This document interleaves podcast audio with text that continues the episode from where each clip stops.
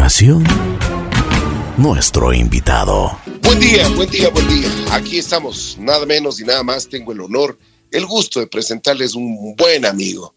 De esos amigos de la vida que nos vemos pocas veces, pero esas, esas pocas veces son realmente, eh, tienen un sabor muy especial.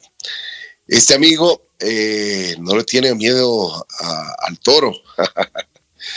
es José Luis Cobo, quien está aquí junto a nosotros.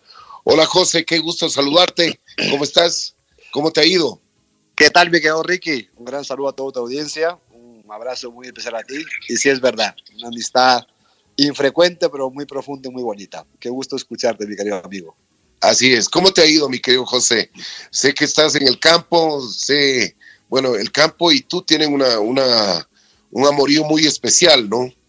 Sí, la verdad, ¿no? Que lo que somos de campo, eh, la verdad que somos como la cabra tira al monte, ¿no? Somos gente que me gusta allá y además que tenemos mucho trabajo, ¿no? Estos días han sido muy complicados de pandemia porque los animales no saben que hay pandemia, ¿no? Entonces el trabajo sigue totalmente igual de todo y los problemas siguen igual como días normales. Y más de este acúmulo de problemas que ha habido, se han complicado mucho los trabajos de campo, pero bueno, hay que, como dice Sarna, con gusto no pica, ¿no?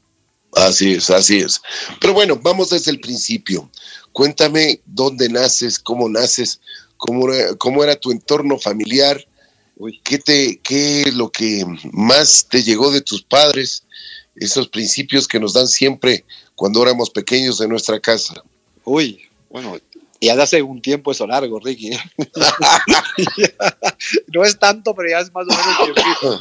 Bueno, pues bien, yo nací en Quito, obviamente, con padres de descendencia ambateña y guayaquileña. Y bueno, crecí aquí la... Oye, pero, oye, oye, José, antes de eso, ¿pero qué? O sea, de ambateño y guayaquileña. Sí, sí, sí. ¿Y cómo se conocieron? Mi abuela, mi abuela materna era de Guayaquil. En ese tiempo se conoce que subían las monas a la feria de Ambato o algo parecido, ¿no? Y, y, y, mi abuelo por parte de Ambato. Y bueno, tengo toda esa cruza, ¿no? Y de ahí, claro, yo nací en Quito. Eh, aquí pasé mi niñez, pasé un tiempo acá. Después estuve estudiando en Estados Unidos en un colegio militar a los 13 años de Nueva York. Después estuve en la universidad en Kentucky. Después fui a torear España. Y después ya he dado vueltas por entre, entre toreando y trabajando y ahora, claro, vivo en Quito, mi residencia, y en Pillarón, grabo así. ¿no? Bueno, a ver, pero vamos, vamos por partes. Y cuando eras pequeño, ¿cómo, cuántos, ¿cuántos hermanos son ustedes? Yo tengo tres hermanas mujeres mayores, dos gemelas, eh, Marcela que le sigue y yo. O sea, yo soy el único hombre de los, de los cuatro de familia que tenemos ahí. ¿Y cómo, cómo eras tú? ¿Te criaste en el campo? Bueno, sí, ¿no? Mi papá siempre tenía haciendas y campo, ¿no? Entonces, toda la vida, los veranos, y todas las vacaciones y todo el rato éramos ahí, ¿no? Y además que me gusta yo, a mí mucho estar allá. Se me gustaba el tema de los caballos y los animales y la crianza de animales y el cuidado de ellos. Entonces yo siempre estuve muy pegado a él toda la vida. Él fue un hombre de campo 100%. Y entonces sí, claro, entonces desde que estaba en el colegio aquí, obviamente en Quito, ¿no? Pero, pero sí, la verdad que mi pasión siempre ha sido estar allá, y los caballos y los toros y las papas y todo este cuento me ha ido todo muy bien con mi cuerpo. Así es. Oye, pero ¿qué te inculcaban, por ejemplo, tus padres? ¿Qué principios te dieron tus padres? Bueno, los principios que intentaron fueron muy buenos, que ahí yo realizado ya es distinto, pero, la verdad que, que mi madre sigue inculcándome afortunadamente que está muy bien, tiene 88 años. Y bien, ¿no? Los principios siempre católicos, religiosos, respetuosos, amistosos y educación muy rígida en ese tiempo, ¿no? Pero muy bien, yo la verdad que no me arrepiento de nada, no tengo ningún trauma familiar ni una cosa rara, ¿no? Todo el mundo ha sido como cordial y educado en mi vida. ¿no? Qué bueno, qué bueno, qué bueno. Oye, ¿y cómo eras? ¿En, qué, en qué escuela estabas? Yo estuve en el Intisana, después en el Americano, y después me fui a un colegio militar a Nueva York, que era de La Salle, Militar Academy, y después estuve en, en, en Bowling, Kentucky. Oye, pero ¿cómo eras, ¿cómo eras en la escuela? ¿Qué te gustaba hacer? ¿Qué te gustaba? ¿Qué, qué deporte practicabas? No, pues la verdad que a mí lo del toreo siempre me dio desde chiquito, ¿no? De toda la vida, ¿no? Entonces yo siempre pensaba en torear y estar en el tema. Y tanto así que ese fue el motivo que me mandaron a Nueva York, ¿no? Para no, para no torear. Y tenía 13 años cuando me mandaron a, a un internado en Nueva York para, para quitarme del mundo del toro, ¿no? Para no torear. Y después ya me gradué y tal y volví. Y bueno, sí, bueno, yo hacía de todo. Yo, yo hacía de todo. La verdad que siempre he sido una persona muy, muy hábil para los deportes, ¿no? Hacía atletismo, pues jugaba fútbol, jugué vóley, después jugué polo mucho tiempo, después jugué squash, después jugaba frontón, después toreado. O sea, eres un deportista, eres un deportista entregado siempre, ¿no? Pues la verdad que no así, no así tan exagerado, pero, pero dedicado. De torear, pero la época de torear, el, el toreo necesita un estado físico realmente alto, ¿no? El claro. toreo ahorita es un deportista de alto rendimiento porque tienes que tienes que ejercer todo lo que tu fuerza tiene cuando te pones el traje de luces, cuando sale el toro, cuando ves el público, cuando hay viento, cuando las cosas salen, cuando no salen, el cuerpo se merma y la fuerza se merma mucho. Entonces la, la fuerza que tú debes de tener para estar delante de, del toro, de la gente, del público, de todo, es del 150% para que estés trabajando un 60%, ¿no? Así es, así es. Oye, José, a ver, te vas a, a, a tan pequeño, 13 años, es, es una corta edad te vas a los Estados Unidos. ¿Qué, cuéntanos un poquito, ¿cómo fue tu experiencia allá? No, pues la verdad que te digo, o sea, la verdad que yo iba totalmente obligado a aquello, ¿no? Yo no quería ir para allá para nada, yo quería torear y quería hacer vida de torero y quería estar en el campo y quería torear. Es lo que más quería, pero, pero realmente mis papás no querían que toree por nada del mundo. Y entonces, claro, con 13 años sí fue un poco, bueno, frustrante porque al final eso, todas esas experiencias son buenas en la vida y te sirven. Pero claro, no era mi estado el adecuado donde, donde, yo quería estar y vivir, ¿no? Pero bueno, pues había que soportarlo y había que vivirlo. Oye, y, y, y por ejemplo, ¿cuándo fue la primera oportunidad que tuviste ya de estar frente a un toro o un, o un torete? Bueno, una becerrita, ¿no? Una becerrita, pues ya habré toreado cuando tenía bueno, seguramente cargado en, en, algún amigo, en algún tío, en alguien, ¿no? Porque el torero entorno era muy, muy taurino. Pues habrá tenido cuatro o cinco años, imagino, y la primera vez era que atoría solo, ya, ya sin ayuda, me acuerdo que fue público, digamos, ¿no? Pues la, en la finca se toreaba un poco más. En el colegio Intisana, que había unos festivales que hacían ahí, donde yo estudiaba, y ahí toreé algunos festivales que hacían una base de madera que hacemos de una cancha de fútbol arriba. y entonces ahí, digamos, de los seis años ya empecé a torear solo, ¿no? Como quien diría. Qué increíble. Ya... Oye, ¿nunca tuviste miedo? Miedo, no, yo nunca tuve miedo, tuve pánico toda mi vida. Esa me gustó, José. El Esa te salió del alma. Total, no, es que el torero que no tiene miedo, eh, o sea, el valor es superar el miedo, ¿no? El valor es superar el miedo. Entonces, claro, y el, el miedo te da la responsabilidad, la preparación, eh, la mentalización, Claro, si no tuvieras miedo, no harías un trabajo previo muy, muy grande, muy amplio, muy profundo, muy sentimental, ¿no? Para poder superar. Oye, pero a ver, cuéntame una cosa. ¿Cómo, ¿Cómo empiezas a prepararte en el toreo? Porque muchísimos de nosotros y el público que te está escuchando no sabe cuál es la preparación, porque no es simplemente de, de, de, de entrar a la, a la, plaza y a, a enfrentarte al toro, porque tienes que tener una técnica, tienes que estudiarlo, tienes que, como tú mismo decías, en la parte física tienes que estar 100% bien. Bueno, un poco de, yo creo que incluso mentalmente debe estar perfecto, ¿no? Sí, bueno, yo creo que, que si hay un dicho que dice, ¿no? El torero nace y después se hace, ¿no? Pues yo creo que tus cualidades internas, tus formas internas deben existir, ¿no? Debe existir una pasión por el toreo, ¿no? Por la adrenalina, por torear, por sentir, tiene que ser un, un, tío romántico, como un tío frívolo, un tío duro, como un tío suave, eh, muy responsable, muy disciplinado. Y bueno, todo esto ya es una carrera, una carrera que tienes que aprender a torear, tienes que ir perfeccionando. Una cosa fundamental, tienes que aprender a ver al toro las intenciones que tiene el toro, si va a ser bueno por pitón izquierdo, por pitón derecho, si tiene poca fuerza, mucha fuerza. Todas son cosas que vas aprendiendo en un oficio, como cualquier eh, profesión del mundo, que, que, debes tener tu sabiduría, más tus actitudes propias, y a eso eh, el estudio de los animales, el estudio de, de, de, tu, de ti mismo, de ti mismo, ¿no? O el estudio de saber que eres capaz de una cosa, no de otra, eh, incluso las corridas de toro que te pueden ofrecer para torear, saber que una ganadería te va bien o otra ganadería no te va bien. Claro, hay una cantidad de situaciones y circunstancias que tienes que ir analizando el, eh, los escenarios, tú que sabes tanto de cantantes y artistas, sabes que cada artista pues, le gusta un sitio más que otro y un sitio no va por nada del mundo y el resto va encantado. Entonces, claro, todas estas cosas, más la parte estética, la parte física y fundamentalmente la parte cabeza, ¿no? la parte mentalización, eh, la parte miedo escénico, la parte miedo al toro, O sea, todo eso tiene una, una merma en el cuerpo muy fuerte, que si, que si tu cuerpo no está físicamente al 100% preparado, pues llegas a la plaza pues, pues muy mermado de facultades. Entonces tu preparación física tiene que estar al 150% para que, para que puedas equilibrar tu fuerza física con tu cabeza. Oye, José, ¿y cómo, te, cómo tú practicabas antes de, de, y te hiciste torero? Porque me imagino que empezaste con tus novilladas. ¿Dónde fue? ¿Cómo fue? A ver, cuéntanos un poquito. Sí, bueno, aquí yo empecé de becerrista, hubo el parón este de los Estados Unidos que te contaba hace un rato.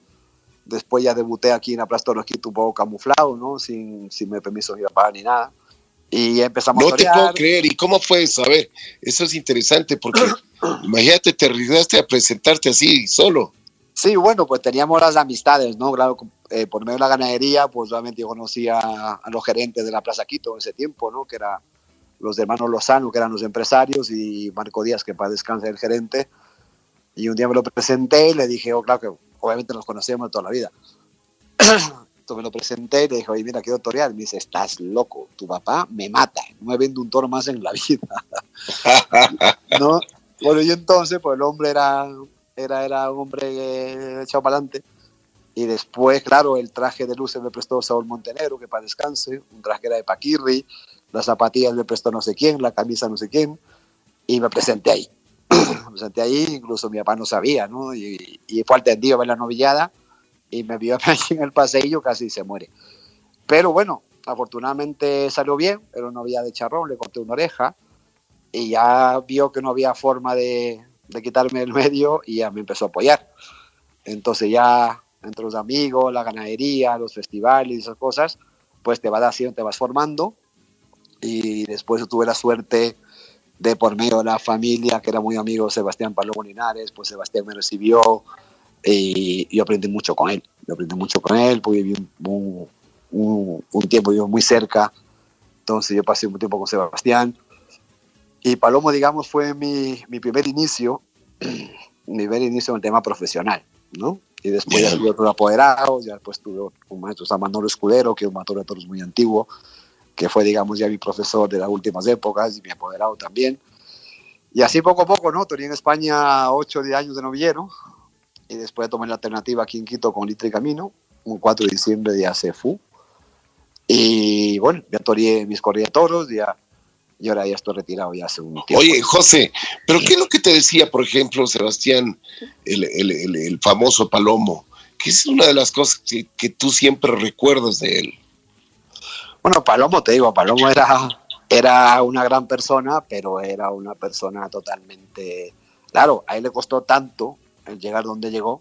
Era una familia totalmente humilde, su padre era minero de un pueblo de, de Linares, en Andalucía. Entonces él sabe, él sabía el sacrificio que tenía esto, lo que tenía este otro, y entonces, claro, te veía a ti que venías de otro, otro ambiente, ¿no? incluso venía de Nueva York, imagínate, ¿no? A, torear. Claro, entonces, la apretada de tuercas que te pegaban era tremenda, ¿no? Entonces Palomo era, o sea, no te dejaba pasar nada, o sea, que te coge una voltereta y tienes que levantarte sin mirarte, y si te rompe algo no puedes ni mirarte. Era, o sea, él te transmitía toda la pasión que él tuvo, que afortunadamente eso, aunque sea una cosa genética, me transmitió a mí 100%, ¿no? Que, que, que no tiene pasión esta profesión, porque sabes que el toro es el animal mejor cuidado del mundo, que está cuidado, que está comiendo, que está en, en, su potrero, que no tiene ningún problema. Y tú, claro, tú estás en la calle con tus problemas, con tu vida, con tus tentaciones, con tus mil cosas que hay en la juventud de la vida, y el toro siempre está echado y comiendo y con buena vida, ¿no?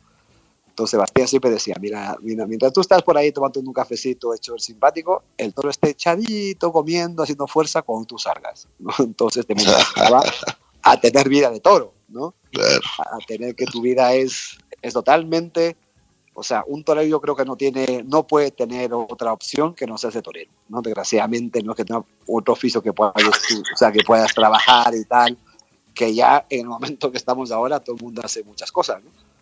Pero en ese momento la, la mentalización era total, ¿no? Bueno, y sigue siendo también, o sea, eso no ha cambiado. Claro, oye, y después, por ejemplo, tantas novilladas que, y tantos años en España, ¿qué es lo que te enseñó eso? ¿Qué es lo que te brindó España? Porque aparte de eso, yo creo que te formaste como ser humano, ¿no? Sí, no, claro, porque yo prácticamente pues he vivido mucho tiempo desde pequeño solo, ¿no? Y, con, y entre una cosa y otra, ¿no? Entonces claro, te vas haciendo tu vida a tu manera, tu forma, tu aire. Y, y, claro, ¿no? Y he hecho buenísimos amigos en el mundo del toro y fuera de ellos. Y te dan dando una formación de mundo, de situación, de circunstancias.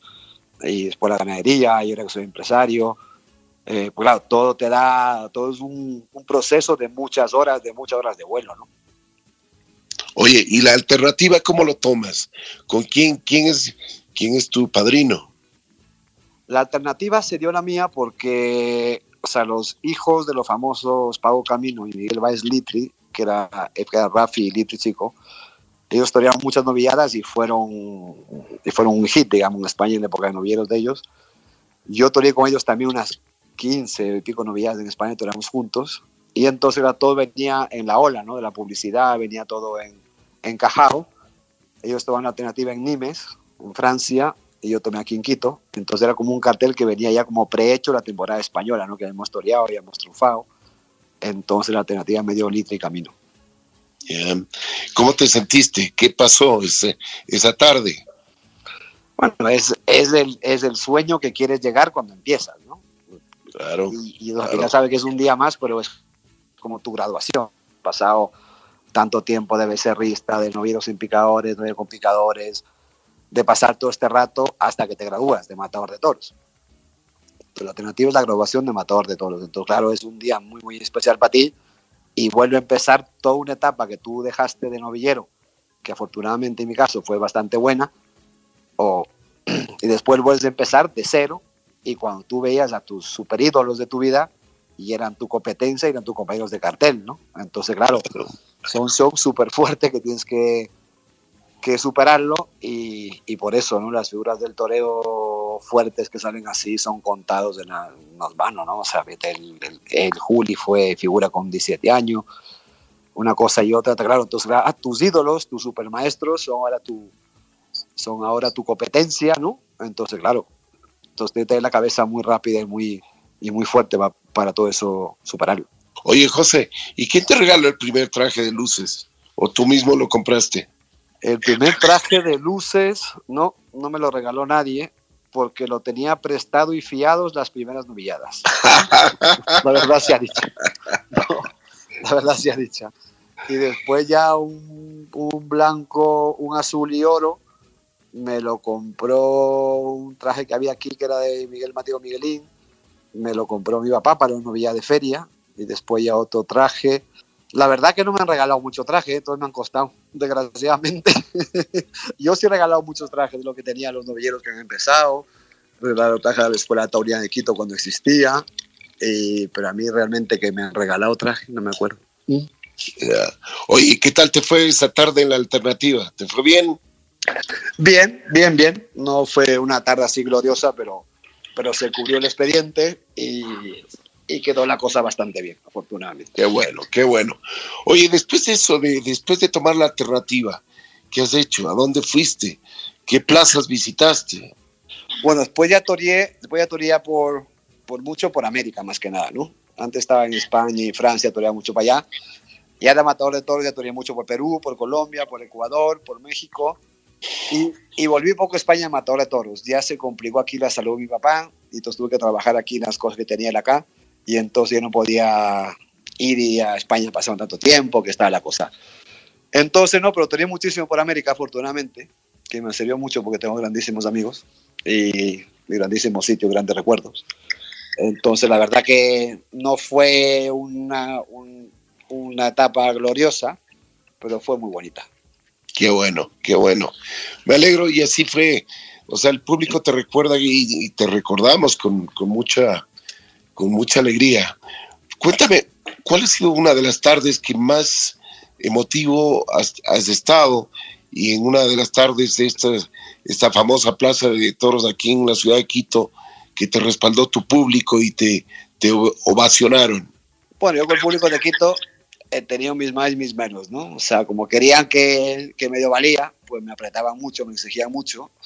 Y entonces había tardes muy buenas, por ejemplo, una tarde con, con José María Manzanares padre, con José Miguel Joselito y yo una corrida Bagrahuasi, fue una, un día pues emblemático, ¿no? emblemático yo creo que por, o sea, para mí desde luego, ¿no? salimos a hombro los tres, una corrida muy buena y con dos figuras máxima, máxima del toreo que eran mis ídolos, como te contaba hace un rato, y, y salía a hombros una cosa muy importante con eso, entonces digamos la, una faena de Quito buena, ¿no? Y después en Quito tarde mala también he tenido algunas y, y se ha notado. y se ha notado porque el cabrón del personal también lo tenían conmigo con ganas. Oye, pero por ejemplo, cuando tienes así buenas y, y malas, eh, debes tener un poco de equilibrio, bastante equilibrio en tu mente, en tu espíritu, y, y porque muchas veces eh, sí, me imagino, y habrá gente que quiere dejarlo todo por ahí, pero tienes que tener ese coraje, esa fuerza para, para seguir en esto, ¿no? Sí, no, claro que sí, ¿no? Hoy te hablo de un punto de vista fuera de, de, torero, ahora soy más ganadero que empresario, entonces claro, el punto de vista que te estoy contando es lo que es y lo que debería de ser, ¿no? En esos momentos de tu vida, pues lo que dices tú, ¿no? Pues tienes una cantidad de incógnitas, una cantidad de falencias, una cantidad, eh, te puede sobrar soberbia, como te puede faltar ambición, como te puedes venir abajo, como te puedes venir demasiado arriba, entonces, del temple del equilibrio que necesitas, ahí está tu apoderado que tiene que manejarte, tu, tu gente alrededor, tu cuadrilla que tiene que calmarte o echarte de arriba. O sea, es un equipo, ¿no? Es un equipo. Tú cuando eres torero tienes tu equipo de gente muy cercano tuyo, ¿no? Que es tu apoderado, tu picador, tu bandellero, tu mozo de espadas, eh, algún fan, algún amigo que te van guiando, que te van contando cosas. También hay quien te equivoque, como también hay quien acierta. Claro. Entonces, todo eso es lo que tienes alrededor, ¿no? Cuando, cuando, cuando estás en un, una forma de escenario, tú sabes, ¿no? Cuando, cuando contratas artistas que, que viene uno que no hacen nada, pero algo tienen que hacer, ¿no? Así Todos es. tienen su, su punto objetivo. Y bueno, así es esto, ¿no? Esto, mucha gente, poca gente, alguien que te quiere. Cuando hay triunfo, el hotel está lleno. Cuando pegas un petardo, no va nadie. O sea, todo es así. Todo es así. ¿Y cuándo te gustaba más? ¿Cuándo te gustaba más? Porque me imagino que, que siempre estuvo ahí de respaldo tu familia, ¿no? Obviamente, gracias a Dios, siempre ha sido muy, han tenido mucha paciencia conmigo, ¿no? Y, y eran muy entregados también al sitio y sabían los esfuerzos que hacíamos todos por eso. Entonces, claro, obviamente un día de triunfo y también tus amigos, tu gente, pues de alegría también, ¿no? Pero en los días malos también sabía quién te llegaba a ver, que era el que valía realmente como amigo. Así es. Así es. Oye, José, bueno, después de, de, de, de, de cuántas, cuántas tardes tuviste, cuántas, eh, si, si, más o menos las podemos contar, eh, ¿me podrías indicar eso? Pues la verdad, la verdad que no, yo soy malo para esos números. Ya. Pero, Pero bueno, no sé, pues, ¿cuántos, ¿cuántos años estuviste metido ya como, como torero? Pues calcúlate que, me, que estuve desde el año 80 y, ¿qué sería? 82, 83 de novillero. Me dejé torear cuando más o menos nació mi hija Canela, que tiene 20 y pico de años, o sea, en el 2000. Pues unos 25 años estuve toreando, claro, calcúlate que 25 años por una cosa con otra, 20 y pico corridas por año, 500. Por, Uy, Dios mío. Dos toros, fuerte, pues, ¿eh? mil y pico, ¿no? Claro, claro. Oye, José, ¿y cuántas volteretas te ha dado el toro? Bueno, volteretas. No, no, no, digo, no digo las chicas, el toro digo. volteretas algunas y cornadas tengo, tengo, tengo, cuatro cornadas creo que tengo, sí, cuatro cornadas. Eh, una mala que fue en la rodilla que me sacó la madre, que me rompió todo. ¿En dónde? En la rodilla. Sí, pero ¿en dónde fue esa? Esa fue en el campo. Esa fue toreando en el campo unas vacas viejas. Ah, no te puedo creer. Sí, ni siquiera fue en la plaza. ¿Y, ¿Y qué pasó? ¿Te confiaste mucho? No, era, era por un exceso de preparación, ¿no? Que toreaba una feria muy importante, unos carteles muy buenos. Y por reprepararte, que no mides, entonces toreaba unas vacas viejas toreadas, que no se debe hacer eso. Y me cogió una contra el buladero y me reventó toda la rodilla izquierda. Y entonces, pues me reventó el cruzado, el interno, el meñisco, el de al lado y el de al lado. ¿Mm? Entonces, eh, volví a torear, o sea, podía torear, pero no podía hacer los ocho horas diarias de ejercicio que tienes que hacer para torear. Entonces, claro. dolía. Entonces, un poco así, sea, un poco ese fue un poco mi retiro, ¿no? El que no podía entrenar como yo, como yo estaba acostumbrado, ¿no? A tener ese, esa forma de entrenar. O sea, yo no soy un tío de valor innato, ¿no? Pues yo más bien me puedo haber dedicado tenía más parte artísticas que de valor. Yeah. también el, valor, sin duda, pues lo tenía que proporcionar con la, con la forma física, ¿no? Y el rato que estaba, que no tenía mi forma física a tope, pues no daba lo que tenía que dar. Y ahí fue un poco cuando dije, ¿no? O sea, no me retiré y nada. Dije la última y hasta ahí, hasta ahí estamos más o menos. Y después ya nació Canela, mi hija, y ya, y ya te cambia la vida. Ya ibas a la plaza de toros, ibas solo, no tenías tus propias responsabilidades, unos días más, pero cuando ya vas vestido de torero y dejaba la niña en la casa chiquita, se despedía de ti y no sabía que volvías o no volvías, ¿no? porque el torero tiene que estar mentalizado, oye, que no te pase nada, ¿no? si no tampoco querías a la plaza. Pero claro, es. una situación de riesgo alta. Y entonces ya un poco eso, ya te va mermando, ya vas pensando en cosas en el camino que no sea lo del toro precisamente. Y entonces, en mi caso, me afectó una cosa con otra y ya, ya me retiré. O sea, oye, oye, José, tú dices ocho, ocho horas de entrenamiento en la parte física. ¿Qué es lo que más o menos hacías? A ver si es que nos explicas para, para tener en, en consideración.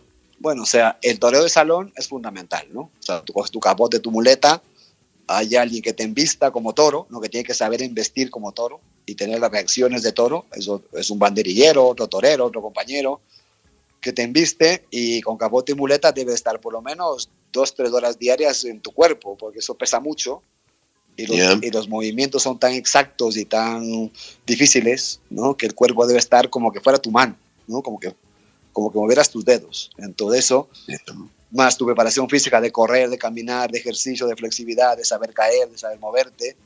Entonces, claro, todo eso tiene mucho tiempo de entrenamiento. El momento que, por ejemplo, te da una voltereta el toro, tú ya sabes cómo caer. Bueno, eso es tan rápido y tan ligero y tan violento que intentas, ¿no? Intentas hacerlo. Pero claro, pero cuando te coge uno, lo que quieres es que te suelte. Claro, claro. Quieres que te suelte y claro, y entrar a matar también, ¿no? Entonces hay un carretón, que es un toro falso, digamos, ¿no? Y que viene atrás con una paca de heno, y ahí tú vas a entrar a matar porque son los movimientos exactos para que... Claro, todo tiene una, esta profesión que tú la ves ahí, que va y viene, tiene una exactitud de movimientos y de conocimientos exagerados, exagerados. Por eso llega tan poca gente a hacer figura del toreo. Así es. llega es que tiene unas cualidades innatas y trabajadas sobremanera, ¿no? Oye, José, ¿cuál ha sido el momento más apremiante que has tenido en tu carrera? Apremiante. Bueno, según cuál, ¿no? Según cuál, porque hay momentos buenos, momentos malos, ¿no? Todos, todos hacen algo bonito, ¿no? O sea, de ganadero también he tenido grandes satisfacciones, eh, de empresario también, ¿no? Una correa que salga buena, que la gente disfrute, que, que te coincida que tú eres el ganadero, que, que los toreros estén bien claro, son cosas que afortunadamente, gracias a mi Dios, yo sí las he podido vivir, ¿no? He tenido la suerte de tener días que, que dices, Dios mío, qué maravilla, ¿no? El año pasado en Atacunga mismo, con el Torre Pereda, con el indulto, pues fueron días que realmente dices, oye, qué bonito que me ha pasado esto día a mí, bueno, después de tanto tiempo luchándola, te pasó un día bonito, ¿no? ¿No? Pero, pero la verdad que no me quejo porque en lo poco que se puede hacer, en lo mucho que lo trabajas, eh, sí, me he tenido días bonitos, gracias a Dios. Bueno, te retiras. ¿Cómo, cómo fue la retirada? Cuéntame, la retirada del toreo profesional. Mm, no, pues la verdad no lo tengo, no lo tengo ni en la mente puesta, ¿eh? pero me acuerdo que fue un día, una ferequito me acuerdo, ¿no? Que no me he sentido bien, que, que hubo mucho viento en la plaza, me acuerdo, y todavía con viento es imposible porque los trastos, cabote, muleta no te obedecen a tus, a tus movimientos. Es como que escribas y alguien te mueve el codo, o sea, no te salen tus cosas. El viento del peor enemigo del toreo, ¿no? mucho más que el toro. Y esa cosa que una cosa más otra, y venía ya con una cornada de la rodilla y eso, y dije ya, hasta ahí, ¿eh? hasta ahí. Y la verdad que me llamaron para torear en unos sitios más y dije, no, voy a, voy a pensar un poquito, voy a descansar un poco con la idea de rehabilitación de la rodilla, que, la tengo muy bien, gracias a Dios. Pero ahí fue, o sea, no tengo nada así que fue como primitado, ni traumático, ni nada. Fue un día que dije, bueno, se acabó, hasta aquí llegó esta etapa y nos vemos, ¿no? Y no fue nada así que, que pase nada, ¿no? De vez en cuando extrañabas, pero no, no sé, yo tengo la cabeza un poco más drástica, ¿no? Y digo, se acabó y se acabó y está, ahí está. Oye, fuiste, después de esto, tuviste la responsabilidad de ser ya empresario, eh, tuviste muchísimos años la Plaza Belmonte, la supiste cuidar, la supiste llevar, además de, mantener la, la, fiesta encendida. Sí, claro, fueron años súper difíciles, ¿no? Los 10 años con eh, los, los, los, pasados gobernantes que eran bastante contrarios, mantener la plaza viva, que no matar, que sí matar, que ponerla, que hacerla. Después nos fuimos a la Tacunga, siguiendo la feria con sus, con sus suertes completas. Sí, ha sido una lucha bastante complicada, ¿no? Que te digo una cosa, ¿no? Si no tienes una pasión por esto interna, que te guste a morir, a rabiar, que sabe que te estás jugando eh, tu vida, tu capital, mil cosas, ¿no? mil cosas si no sabes, porque a veces los números en esto son muy extraños, ¿no? Tú sabes que a veces la gente va, la gente no va, eh, son escenarios abiertos, ¿no? Cualquier cuatro gotas, cualquier lluvia, cualquier cosa son mermantes, ¿no? Pero la verdad, ¿no? Que es luchar contra todo eso eh, hombre, luchar puede ser una frase, ¿no? Aquí nadie está obligado a hacer nada, ¿no? Tú lo haces porque lo sientes y porque lo quieres hacer. Pero claro, son dificultades que debes tener muy dentro en el alma lo quieres hacer. Esto no es como para cualquier situación que digas voy a hacerlo, porque hay mucho más problemas que satisfacciones, ¿no? Así es. En la Plaza del Monte hiciste unas noches cálidas y unas noches eh, realmente fantásticas con figuras del toreo, pero sensacionales. ¿Alguna de ellas que te quedó marcado? Sí, bueno, Belmonte tuvo el Festival de la Virgen, que fue realmente un, además un tema taurino, fue un tema artístico impresionante, ¿no? Porque siempre traía los mejores cantadores que había, el paso de la Virgen, la gente se emocionaba tanto, ver gente que les salían las lágrimas de la emoción, del espectáculo, porque era mucho más que toros, eso era, había toros obviamente, pero, pero el entorno taurino que tenía eso, eh, musical, artístico, sentimental. Así es. Muy bonito. Y me acuerdo del primer festival que lo toreó, que lo toreamos José María Mazares padre, José María hijo, yo y Leandro Marcos. El primer festival que la gente no sabía a qué iba ni cómo iba. O sea, claro, mucha gente ni sabía que esa plaza existía en Quito, porque estuvo tirada muchísimo tiempo. Y encontrarse con ese escenario, con ese evento, con eso que ese día fue mágico fue mágico porque todos estuvimos fenomenal, cortaba unas orejas, el flamenco, el cante, las velitas, las luces, encendió la llama encendía que llamo hasta ahora, ¿no? Claro. eso fue realmente, después había noches muy buenas también, había cosas muy buenas, pero para mí de las cosas más bonitas que ha pasado es esa noche, ¿no? Esa noche fue muy espectacular. Qué bueno, qué bueno. Y ahora dedicado al campo.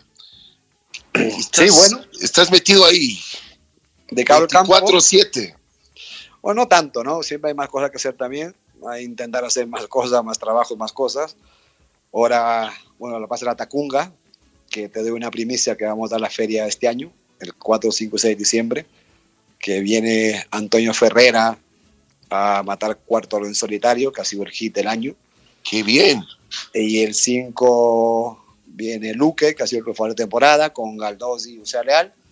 Y el 7 damos un festival taurino, que el festival que damos en Abelmonte de la Virgen, lo vamos a dar también en la, en la Tacunga, así que estamos ahorita con este lío, obviamente al 50% de aforo, con todas las medidas de bioseguridad necesarias.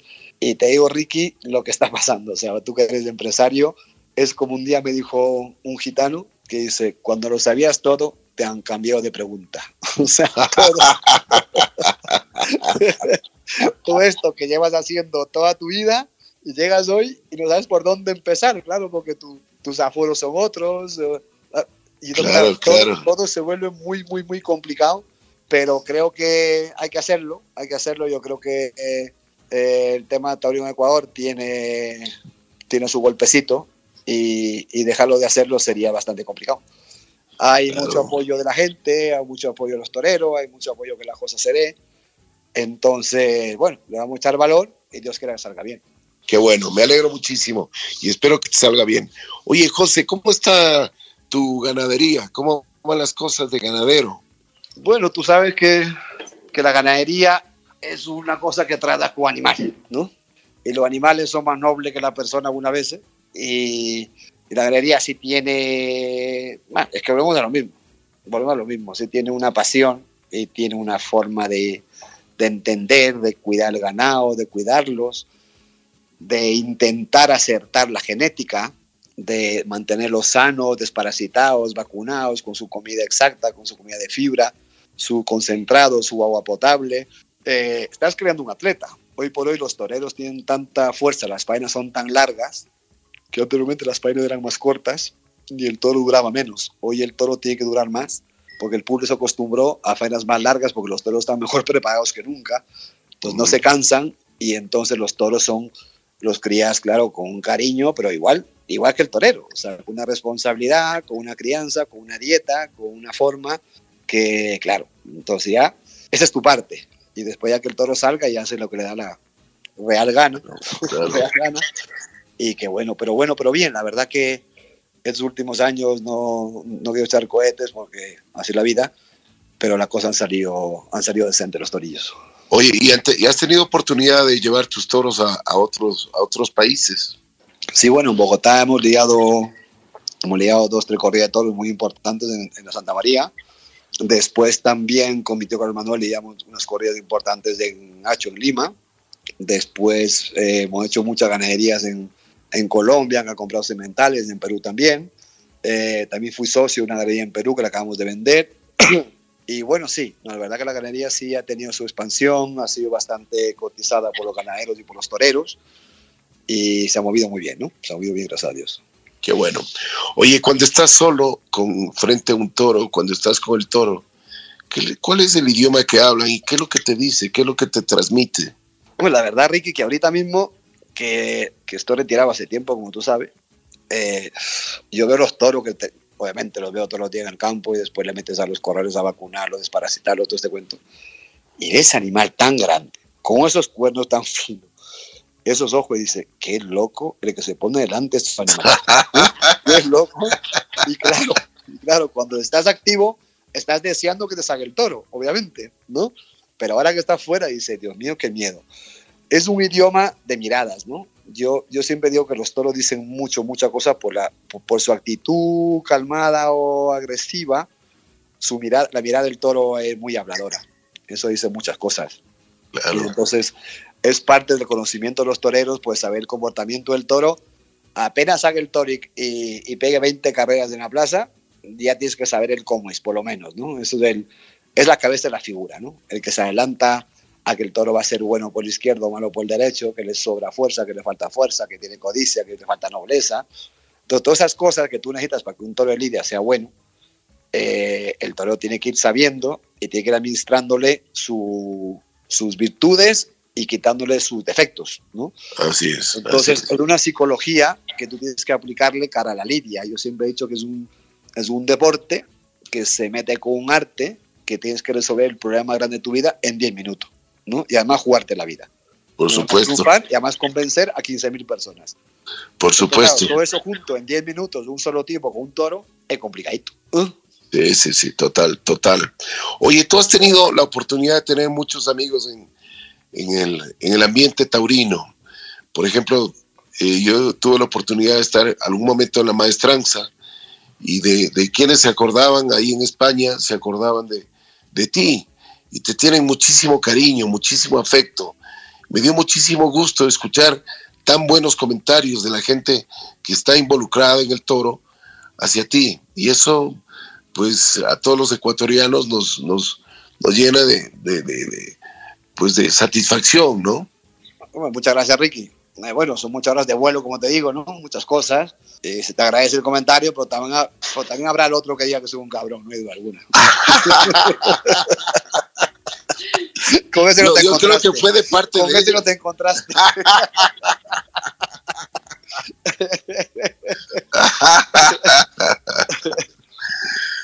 ah, pero qué bueno, qué bueno. Me alegro, José Luis. Me quedó Ricky, qué gustazo estar contigo, con tu audiencia.